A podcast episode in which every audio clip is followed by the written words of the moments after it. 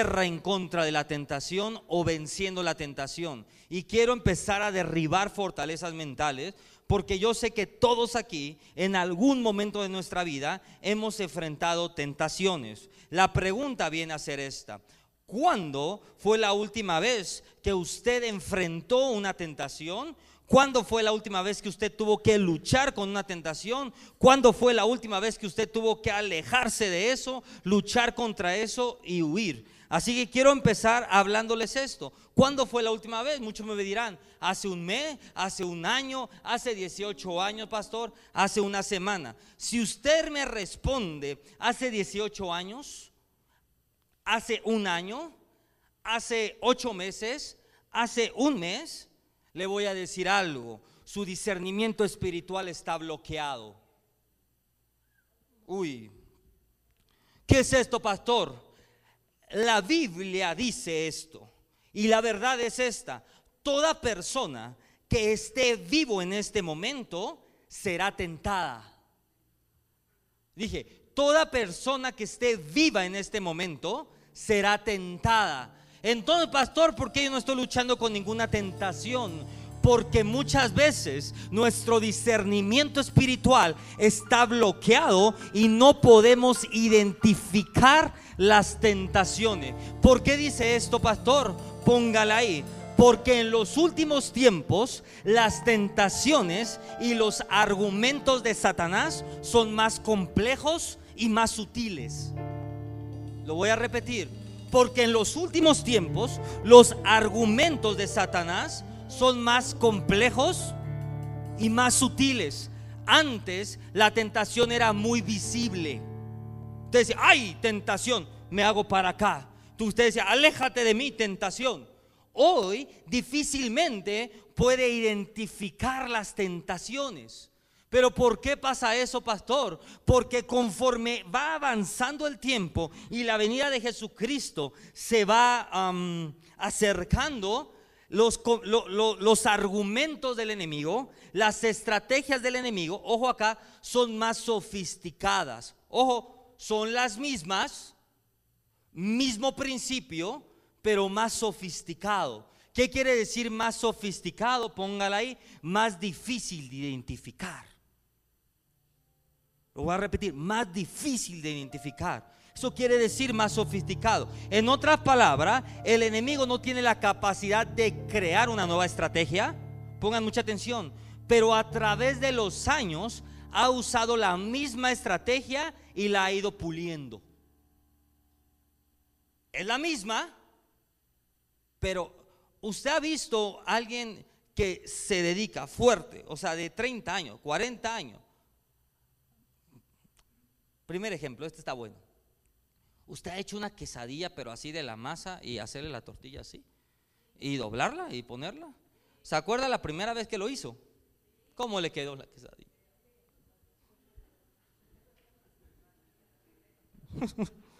le quedó un, un, bolobán, le quedó ahí. No le quedó todo menos quesadilla. ¿Está de acuerdo? Pero conforme usted fue practicando la quesadilla, comenzó a ser más bonita. No sé si me estoy explicando. Yo conozco una persona que se llama Lucy, que hace quesadillas. Y, y, Lucy es un personaje, no viene a la iglesia, pero Lucy eh, lleva, no sé, 30 años haciendo quesadillas en Santa Fe. Y, y si usted va al puesto de Lucy, es una locura, porque ya todo su cuerpo como que se amoldó a la posición, a la técnica de hacer quesadillas y en donde están las. Entonces agarra y le hace así. Y en dos patadas tiene una quesadilla. ¿Por qué, pastor? La técnica es la misma. Masa rellena de algo. Pero conforme vas haciéndolo por año, la técnica se va puliendo y te vuelves más pro en hacer eso. En otras palabras, Satanás lleva en este mundo cinco mil, seis mil, siete mil años. Imagínese cómo está la técnica de Satanás hoy. Seis mil años haciendo lo mismo. Dije, seis mil años haciendo lo mismo. Ojo, el principio no ha cambiado. Lo que ha cambiado es que ha sido más sofisticado. Y entre más sofisticado sea el ataque, más difícil va a ser discernir el ataque. Entonces, quiero empezar diciéndote esto, todos en la actualidad somos tentados. Y olvídate de la tentación boba de decir, ay pastor, iba caminando y se me pareció un bacardí del de dos metros y medio. Esa tentación es muy sencilla. El problema aquí viene que las tentaciones ya no están en el ámbito físico, sino están en el ámbito mental. Entonces, ¿cómo empieza a atacar Satanás y cómo empieza a golpear Satanás? Pues Satanás ya no, ya no te tienta, o ya no te, ya no sé cómo se diga, a través de, la botellota esa de, de Bacardí gigante de dos metros, Satanás comienza a golpear tu mente, Satanás comienza a crear argumentos en tu mente que invaliden la palabra de Dios en tu vida. Así que en este momento nosotros somos tentados por todos lados. ¿Por qué, pastor? Muy sencillo. Número uno, somos tentados en la mente. Y número dos, el trabajo de Satanás por cuatro mil, cinco mil años ha sido tomar el control de los aires. Mm, no está entendiendo muy bien eso. Ha sido tomar el control de los aires. ¿Qué quiere decir eso, pastor? Las frecuencias radiales viajan por los la televisión, la señal de televisión viaja por los... Le voy a poner esto. Satanás tomó y conquistó la comunicación en la tierra. Así que fíjese muy bien esto. Satanás ya no solamente comienza a tentar con un pensamiento. Y quiero que comience a identificar esto. Usted tuvo un pensamiento. Em, ay, pastor, se traigo el cuerpo cortado no vaya a ser COVID. Un pensamiento, ¿está de acuerdo? Y en ese momento que usted tuvo ese pensamiento, en la tele le salió nueva ola de COVID. Escuche muy bien lo que le estoy diciendo. En ese momento le salió en la tele y usted dice, ¿qué es esto? Y de repente usted abre, eh, abre su celular y en la noticia de su celular dicen, ahora niños están muriendo de COVID. Entonces fíjate muy bien, comenzó por un pensamiento, pero fue reforzado a través de información en los aires. Pero fue reforzado, porque si hubiera sido un pensamiento y usted no hubiera escuchado nada más, igual y usted se pone a trabajar, se pone a cocinar y se le va. Se pone a doblar la ropa, se pone a hacer zumba y se le va. Pero el problema es que ya los pensamientos y las tentaciones comienzan a ser reforzadas por los aires. Y no quiero decir esto y no me malinterprete. Entonces, ¿qué pastor tiro la tele por la ventana? No. Pero entiende y disierna las estrategias del enemigo. Yo lo que quiero es llevarlo a discernir, a entender qué es lo que está pasando. Entonces en este tiempo la tentación es tan sofisticada ¿Qué pasa esto? ¿Usted ha oído una canción en el radio horrible? Que diga, qué mala canción. Sí, pero se la ponen cinco veces al día. Y después de un mes, la termina cantando y bailando y haciéndole de todo. ¿Sí o no? ¿Por qué? Porque la repetición hace que algo sea agradable para ti. No la repetición hace que algo sea agradable para ti. Y lo que Satanás está haciendo, y lo, tengo en un lenguaje musical, no, no encuentro otra forma, es un loop. Eh, un loop es repetir una parte, corríjanme si no, una parte de una, de una canción específica. Entonces tú agarras una parte de una canción y la repite. El problema que Satanás es que puso un loop y un loop acelerado. En otra palabra, llegó un pensamiento de enfermedad a su mente. Usted prende las noticias y está la enfermedad. Y si en ese momento no pegó, usted prende el radio y está la enfermedad. Y si en ese momento no pegó, usted agarra el periódico y está la enfermedad. Y si usted no pegó ahí y, y no se está dando cuenta, pasa un camión enfrente de usted y que dice coronavirus. Entonces de repente, por todo lado comienza a ser bombardeado para que ese pensamiento sea una realidad en su vida. Pongan mucha atención acá. Así que en este momento estamos siendo tentados, número uno, a través de la mente. Y número dos, están reforzando la tentación a través de los aires. Le estoy soltando estrategias del último tiempo. Aprenda a discernir. Entonces, pastor, y esto pasa en cualquier lado.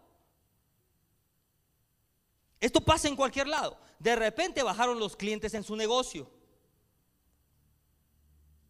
Y vino un pensamiento, ¿y si ya, y si mi negocio quiebra? Y en ese momento le sale en la tele, la economía de México está destruida. Y le sale en el periódico, México en jaque mate. Y le sale por todos lados. Tantas millones de personas sin empleo. Le empieza a salir por todos lados eso. Y ese pensamiento comienza a ser una realidad a su vida. Entonces, pastor, ¿cuál, ¿de qué tentaciones hablamos? Y, cuando se refiere a tentación, ¿qué es tentación? Póngala ahí. La tentación de Adán y Eva es el patrón que sigue vigente y no ha cambiado. En otras palabras, es lo mismo, pero con elementos diferentes. Entonces, ¿Cuál es la posición? Y ahorita vamos a entrar en específicamente cómo ataca la tentación, cuáles son los ataques, pero viene lo interesante. ¿Cuál es la posición que tú tomas delante de la tentación? Ya no estoy hablando de tentaciones visibles, estoy hablando de tentaciones que son difíciles de discernir. ¿Qué posición tomas en medio de la tentación? Y yo estoy seguro, estoy seguro, más o menos seguro, que usted dice, wow, ¿de dónde viene este pensamiento? ¿Vendrá de mí? ¿Vendrá de Satanás? Hoy lo ato, lo reprendo. ¿Verdad que no? ¿Por qué no podemos hacer eso? Póngale ahí esto. La llave para saber que es un ataque demoníaco es porque Satanás sabe en qué momento, número uno, eres débil Número dos, estás distraído. O número tres, tus ojos están puestos en otro lado. En otras palabras, usted se echó en reversa y le dio a un postecito así. Y su coche precioso, acá, lo cancelo con usted, se le abolló tantito. En ese momento, tu enfoque, tu fuerza y tu pensamiento están puestos en ver el, la abolladura de la defensa. ¿Eso está mal o no? ¿Tiene algo de malo? No. Pero es ahí donde Satanás sabe, hey, ¿qué crees? Los ojos están puestos en la abolladura una pequeña distracción. Y es ahí donde entra el pensamiento. Y cuando tú saliste de la bolladura, no te diste cuenta que ya sembró Satanás 10 pensamientos en ti. Son estrategias muy sofisticadas. porque es una estrategia sofisticada? Porque usted no se da cuenta que ya se le plantó una semilla. Usted ha leído, hablar, usted ha leído, porque yo sé que usted lee noticia, hablar de una cosa que se llama Pegasus. Ahorita está de moda otra vez.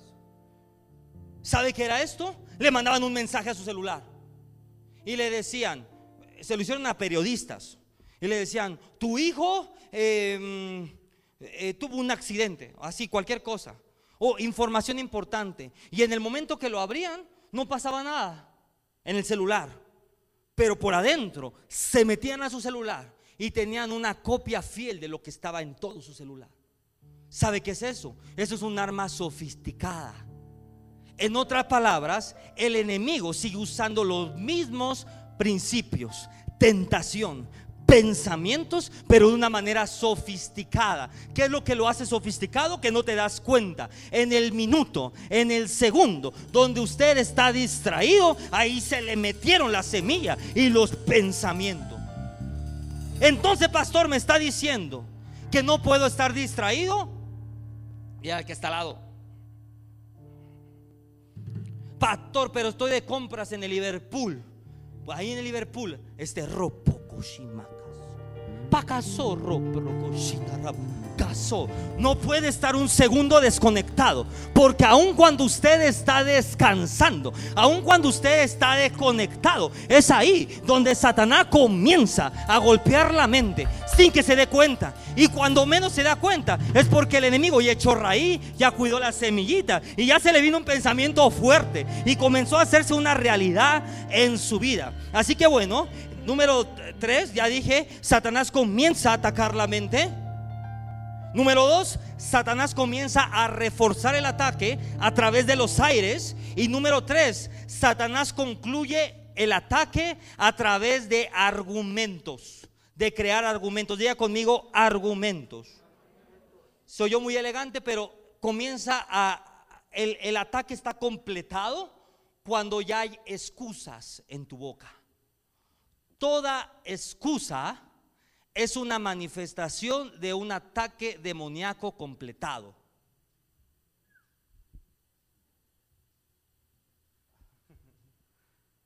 Eso no le gustó. Usted echa mucha excusa. No, toda excusa es una manifestación de un ataque demoníaco completado. ¿Qué quiere decir? Comienzan a venir excusas para convencernos a nosotros mismos y para poner una barrera a Dios. ¿Cómo qué excusas puede venir? Se lo voy a decir muy sencillo. Es lo que merecemos. Nadie es perfecto.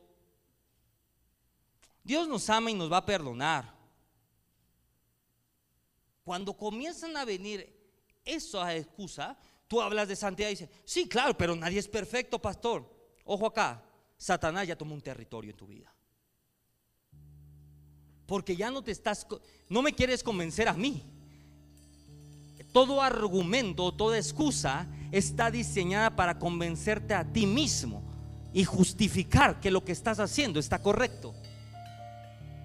Comienza a discernir esto, iglesia, porque le estoy hablando de verdad estrategia poderosa.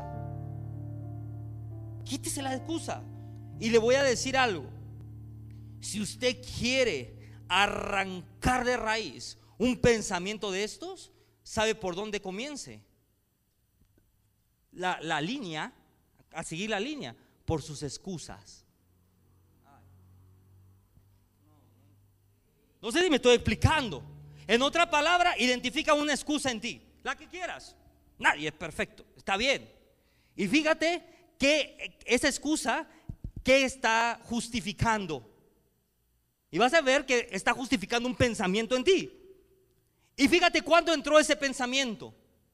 Ahí tiene la raíz de ese ataque. Le estoy desglosando el cómo funciona el enemigo en este tiempo.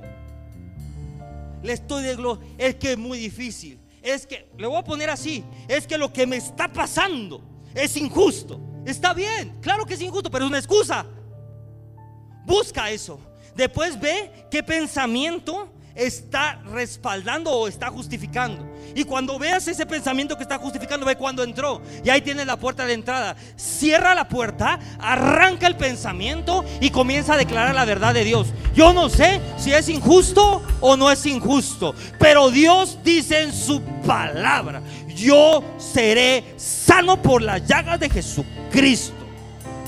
Si estoy enfermo, yo no sé si esté bien, si me lo merezca o no. Pero le voy a decir algo. Usted no puede permitir que una excusa justifique un pensamiento porque en ese momento ese pensamiento se convirtió en su realidad. Es que es injusto. No importa si es injusto o no es injusto. Usted tiene que decir, Señor, yo no tengo excusa. Yo sé que tú tomas el control de mi familia. Yo sé que tú nos sacas de esto. No importa si me robaron. Yo sé que tú, Señor, restauras lo que me robaron siete veces. Yo sé que tú, Señor, no importa si es correcto o incorrecto en lo que estoy metido. No importa si es injusto o no. Tú me sacas de esto porque es tu promesa. Porque es tu promesa. Efesios 6, 10 y 3, del 10 al 13. Efesios 6 del 10 al 13. Vamos a la palabra de Dios.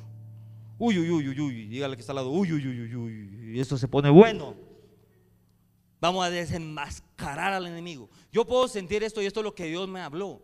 Me dijo, dile a la iglesia que hay milagros, que hay bendiciones, que hay respuestas que están retenidas por causa de un pensamiento o de una tentación que ya hizo fortaleza en su mente.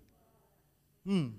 Efesios 6, del 10 al 3. Mira lo que dice, por lo demás, hermanos míos, fortalecernos en el Señor, en el poder de su fuerza, vestíos de toda armadura de Dios, para que podáis estar firmes contra las acechanzas del diablo. Porque no tenemos lucha contra carne ni sangre, sino contra principados, potestades, gobernadores de las tinieblas de este siglo, contra huestes espirituales de maldad en regiones celestiales. Por tanto, tomar toda la armadura de Dios para que podáis resistir el día malo y habiendo acabado todo, permanecer, dice mi Biblia, firmes.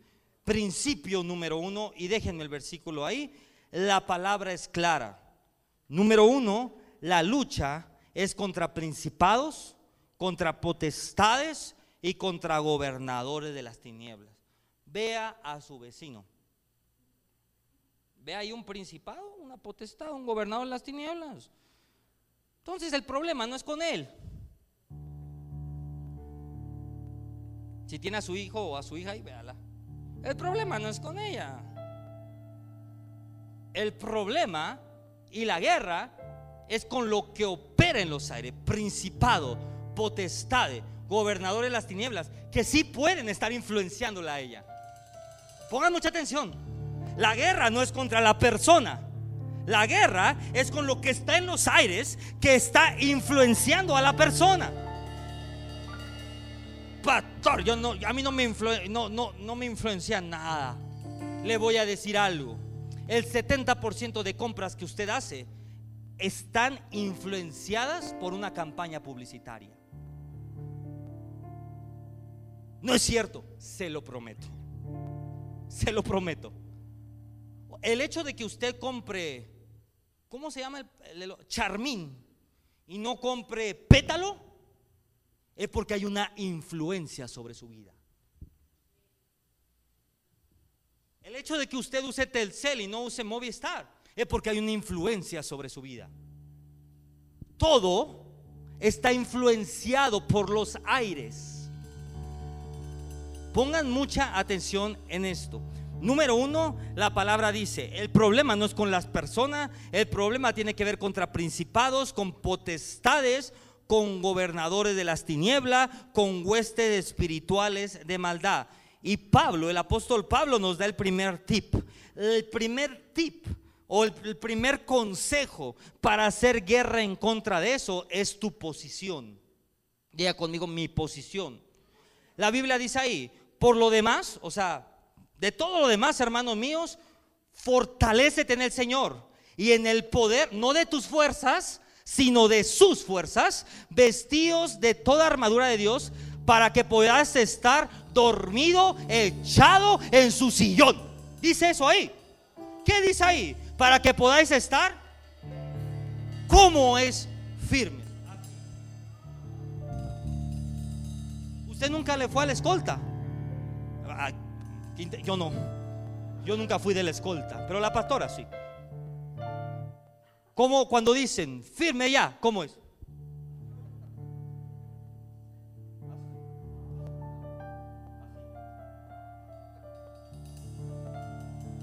es firme.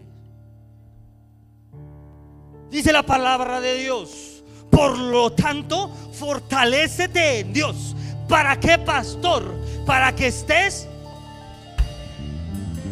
firme. Porque tu posición va a determinar tu victoria. tu posición va a determinar tu victoria tu posición va a determinar tu victoria. En el momento que tú dices, no importa lo que venga, yo estoy firme. Y de aquí nadie me mueve. Y de aquí nadie me quita. Y a mi familia nadie la destruye destruye porque estoy firme. Diga conmigo, firme. Pero hay unos que están así. Pastores, que me llegó el ataque. Cambia la posición. ¿Es cansado estar en firme todo el día?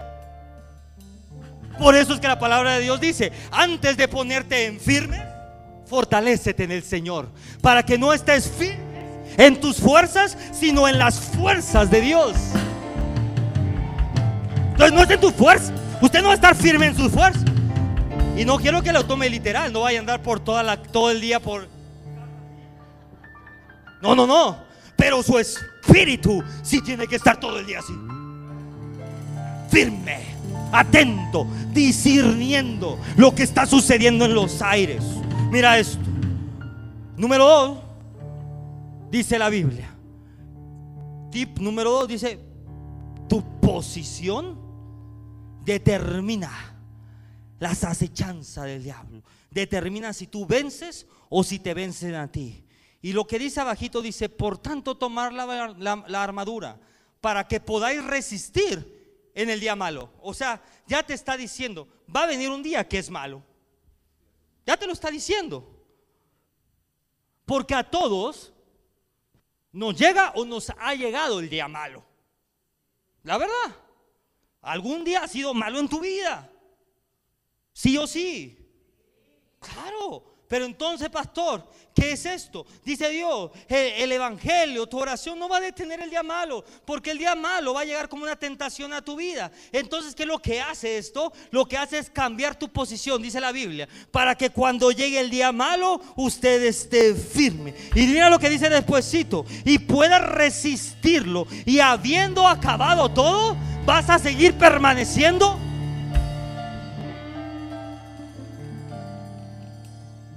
¿Ha visto usted en la televisión los huracanes? Hmm. Toda en Estados Unidos se, llevan todas las casas. ¿Sabe por qué? Porque son de madera. Pero que un huracán de eso no pase por aquí, nos hace lo mandado. ¿Sabe por qué? Porque nuestra casa, nosotros echamos, en México se echa losa, se echa castillo, se echa ladrillo. Eso no se lo lleva un viento. Pongan mucha atención, eso no se lo lleva un viento. Entonces imagínese que usted está en su casita y ahí viene el día malo, el tornado. Usted dice, ¿qué voy a hacer? Ya vi que viene el día malo. Voy a poner en donde hay puntos débiles. ¿Cuál es un punto débil en una casa para los tornados? Las ventanas. En donde están los puntos débiles de mi casa, voy a fortalecerlos. Para que cuando llegue el día malo, mi casa permanezca intacta y cuando se vaya el día malo y yo quite las protecciones, mi casa permanezca firme. Yo no sé quién está entendiendo, pero toda el conocer tus puntos débiles es tu mayor fortaleza. Iglesia, el conocer tus debilidades es tu mayor fortaleza. Porque sabes que cuando viene el ataque, lo primero que tienes que hacer es cuidar, es fortalecer esos puntos débiles para que el enemigo no pueda entrar por ahí. Toda persona que diga es que yo no tengo puntos débiles, se la va a llevar el huracán. El conocer, el discernir tus puntos débiles. Todos tenemos debilidades. Y entre más reconozcas tus debilidades, más Dios se fortalece en tu vida. Eso es, pero no voy a entrar en ese tema. Pero todos tenemos debilidades. Pero si usted identifica las debilidades de una casa, usted dice, mis cimientos están perfectos, mis paredes están perfectas, mi losa está perfecta, ¿cuál podría ser la debilidad de mi casa? Mm, las ventanas las voy a cerrar. ¿Cuál podría ser la debilidad de mi casa? ¿Usted vio todo esto que se inundó? Apenas. ¿Sabe por qué? Es que no, esto está muy feo. Pero ¿sabe por qué mucha gente pierde todo? Porque no conoce la geografía de donde vive. Mm. Mm. Si tu casa En Villahermosa hay como una, es como una cazuela. y los ríos están arriba. Dígame, iglesia, si tú vives en una cazuela con un río arriba, ¿qué usted cree que va a pasar cuando llueve mucho? Entonces, si usted entendiera, sabría que va a venir un día malo cuando empieza a llover mucho. ¿Y qué es lo que usted tiene que hacer? Proteger los puntos débiles de su casa. Y entonces, pastor, ¿qué hago? Agarro mis cositas y las subo al segundo piso.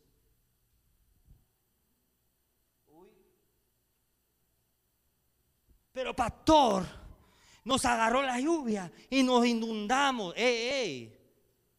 Así mismo va a venir Jesús. Porque si hubiera discernido, oye, mano, lleva hora y media y no para esto. Hmm, lleva dos horas y no para esto. Creo que es momento de subir nuestros sillones al segundo piso. Pongan mucha atención en esto. Así mismo viene Jesús. Mucha gente dirá, ay, es que llegó de repente. No, no llegó de repente. Es que llevan señal tras señal. se inundó la colonia vecina. Después oíste que ya se inundó dos cuadras en tu casa. Después oíste que ya la siguiente cuadra estaba inundada. Y tú sigues haciendo lo mismo, esperando que la tuya no se inunde. No es que me llegó de repente, es que no vimos las señales. La tentación, póngala ahí, es un arma que el enemigo crea y construye para impedirte ver las señales. Vamos a definir qué es un ataque demoníaco. Porque mucha gente dice ataque demoníaco y no sabe lo que es.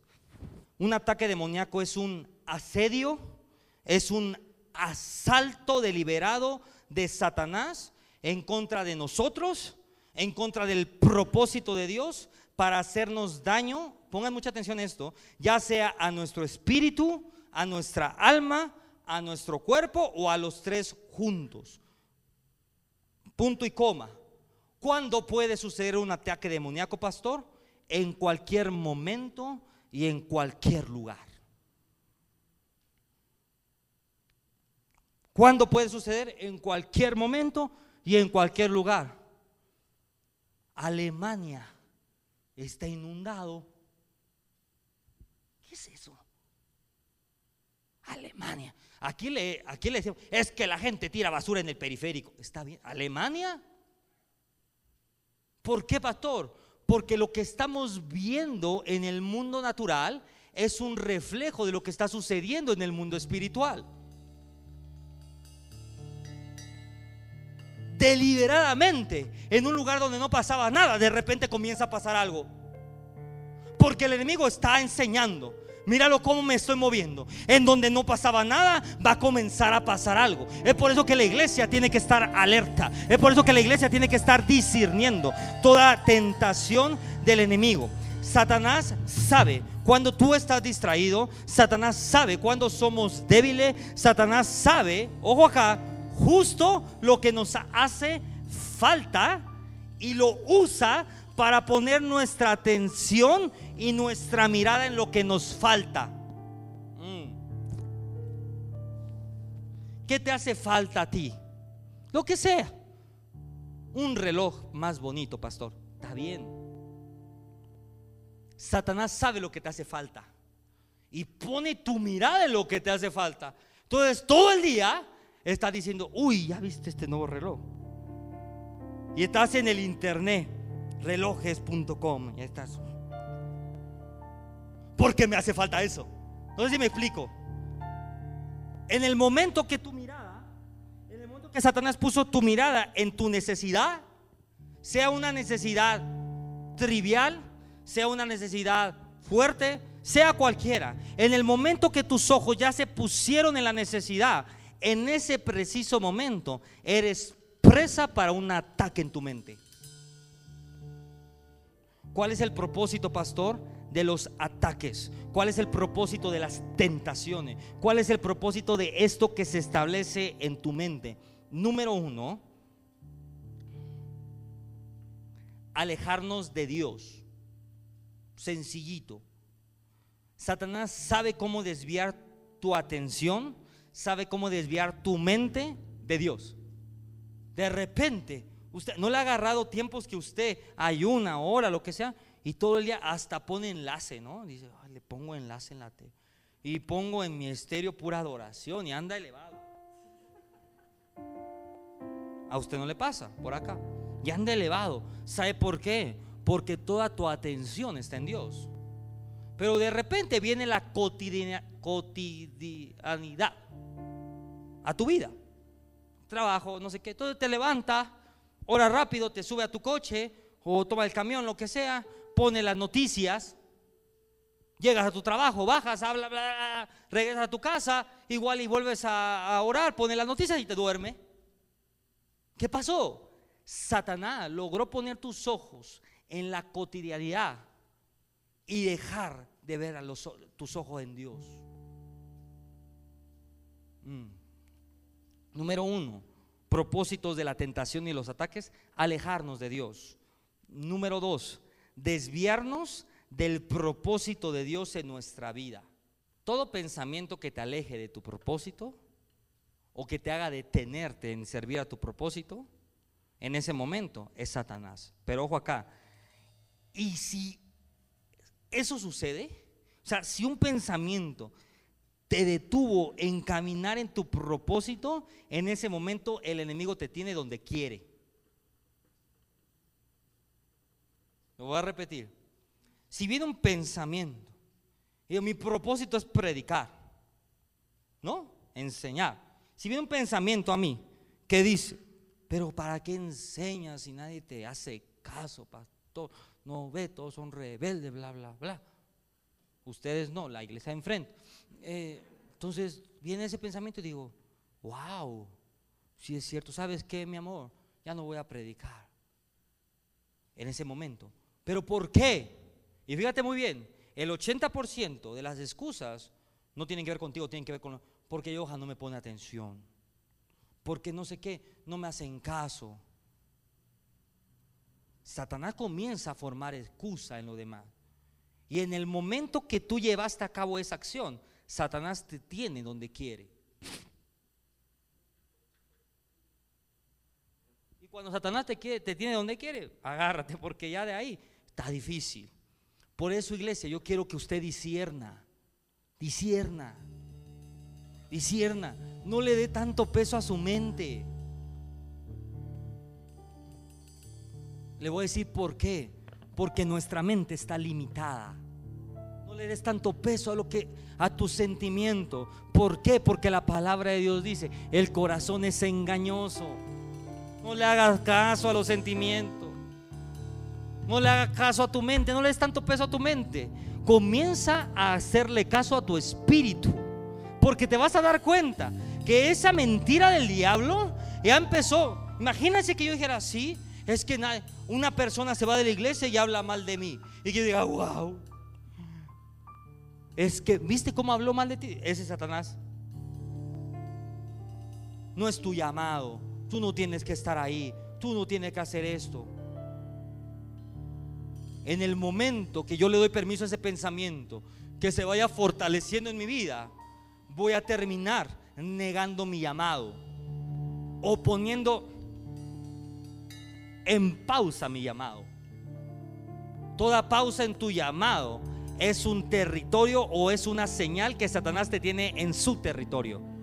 No dije que Satanás te tiene a ti, que te tiene en su territorio. Y es mucho más difícil pelear en el territorio enemigo que en el territorio propio. Dije, es mucho más difícil pelear en el... ¿Usted ha visto Misión Imposible? La película. No. Se llama Misión Imposible ¿eh? Porque meten a un señor al territorio enemigo y tiene que hacer algo imposible. Y tú te das cuenta, cuando es el territorio enemigo, él tiene que pasar desapercibido, tiene que pasar oculto tiene que hacerle, se pone un gancho por acá. usted no puede hacer lo que hace Tom Cruise en Misión Imposible. Porque es sumamente complicado. Cuando usted pelea en el territorio enemigo, es casi imposible que salga victorioso. Dije, Cuando usted pelea en el territorio enemigo, usted puede pelear, sí, pero es casi imposible, diga, conmigo, es misión imposible salir victorioso. Por eso es que Satanás pone en pausa nuestro llamado, pone en pausa nuestro sueño. ¿Para qué? Para llevarnos a su territorio. Porque sabe que en ese territorio va a ser sumamente difícil para nosotros pelear. Pero cuando nosotros estamos en el territorio de Dios, cambia la cosa. Porque Dios mismo está ahí. Y cuando Satanás llega, lo que ve es decir, wow, ahí está Joel que está chiquito. Pero detrás de él está Dios todopoderoso. Y yo tengo que salir huyendo. Entonces, iglesia, número dos, desviarnos del propósito. Número tres, ¿cuál es el propósito de las tentaciones, pastor? Quitarle la adoración a Dios, quitarle la exaltación a Dios, quitarle la gloria a Dios. O sea, Satanás no quiere que adoremos a Dios. Y por eso, uh, nos da un plato de cosas para que quitemos nuestra atención de Dios. Cuando estaba usted en la necesidad, ¿cómo le hacía? Tabernáculo, dos servicios, casa de paz. Todos los días la intercesión, sí, está oro grande. Le empezó a ir bien. Pastor, no tengo tiempo. No te diste cuenta que Satanás te empezó a dar un montón de cosas para quitarte lo más importante que es la adoración a Dios.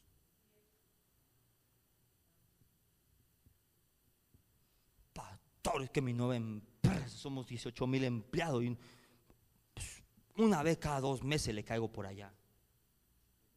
Pero si no tenías ni un clavo cuando viniste aquí y ahora te olvidaste de Dios, cuidado todo aquello que te aleja de Dios, todo aquello que le quita la adoración de Dios, es una tentación.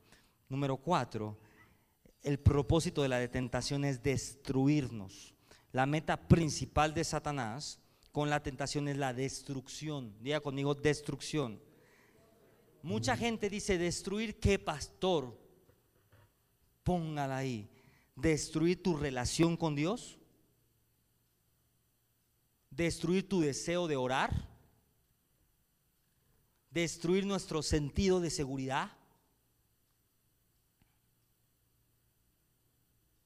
destruir nuestra fe. Eso es realmente el propósito de las tentaciones. Destruir. Y no es destruirte a ti como persona, es destruir primero tu relación con Dios, Después tu interés en Dios, tu fe en Dios, destruir tu deseo de orar, destruir tu deseo de tu, tu, seguridad en Dios. ¿Y qué pasa cuando eso se destruye? Viene la destrucción natural. Porque el resultado de que tú estás en este lugar es por la gracia y la misericordia de Dios. En medio de una pandemia usted sigue vivo por la gracia y la misericordia de Dios. Si usted no cree eso, está en problema porque seguimos vivos, seguimos de pie, estamos sanos por la gracia y la misericordia de Dios. Entonces, si entendemos este principio, lo que va a querer Satanás es hacer destruir tu fe, es destruir esa, esa certeza que tú tienes en Dios. Y el último, y es el quinto, quiere dividir nuestras relaciones. En el mundo espiritual, las relaciones representan poder.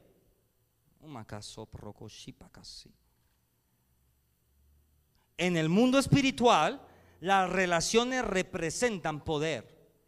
¿Sabe por qué hay mucha autoridad o hay poder en mi vida y en la vida de mi esposa? Porque somos uno. La gente que me conoce afuera fuera del altar, sabe que parecemos larvas. ¿Se dice larva eso? Digo que chupan sangre, ¿cómo se llaman? Garrapat, ¿cómo? Sanguijuela. Parecemos sanguijuela y yo. No vamos al baño juntos porque Dios es grande, pero para todo lo hacemos juntos. Cocinamos juntos, comemos juntos, trabajamos juntos. Para todo lado vemos películas juntos. Bueno, sus películas juntos.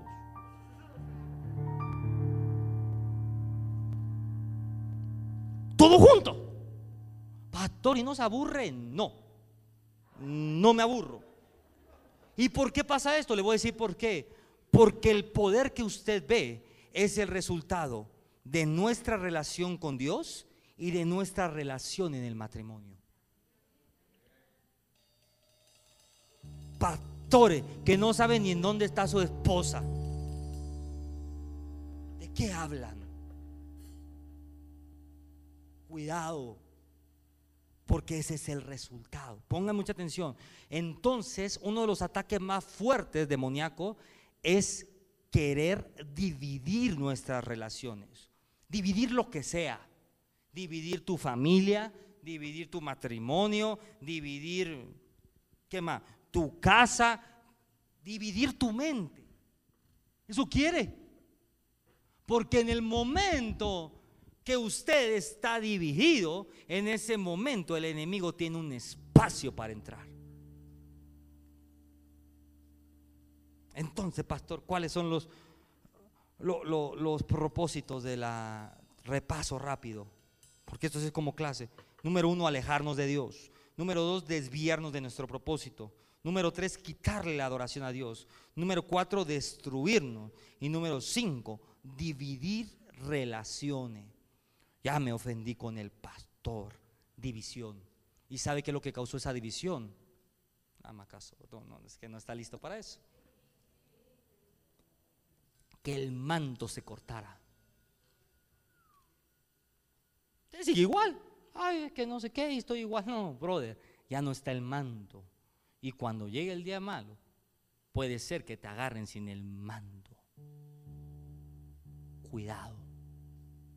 Entonces, pastor, no me puedo ofender con usted. Diga conmigo, nanáis nunca, ever no como quiera. ¿Por qué? Porque si usted se ofende, es por eso que el enemigo comienza a ofenderse. ¿Por qué? Para cortar el manto, para cortar la protección, para cortar la cobertura. No permita que la tentación llegue a su vida. Cierro, la ofensa es una tentación. La falta de perdón es una tentación. Todo pecado que no ha sido consumado es una tentación. Aquello que no ha sido consumado es una tentación. Vino un pensamiento de decir, ¿viste lo que te hizo el señor Jorge? Mm, te puso el púlpito chueco. Un pensamiento. En el momento que ese pensamiento sale de mi boca, en ese momento es una tentación. Pero en el momento que digo, ¿sabe qué, Señor Jorge? Ya no quiero hablar más con usted. En ese momento ya se consumó la tentación y Satanás te tiene en el territorio donde quiere.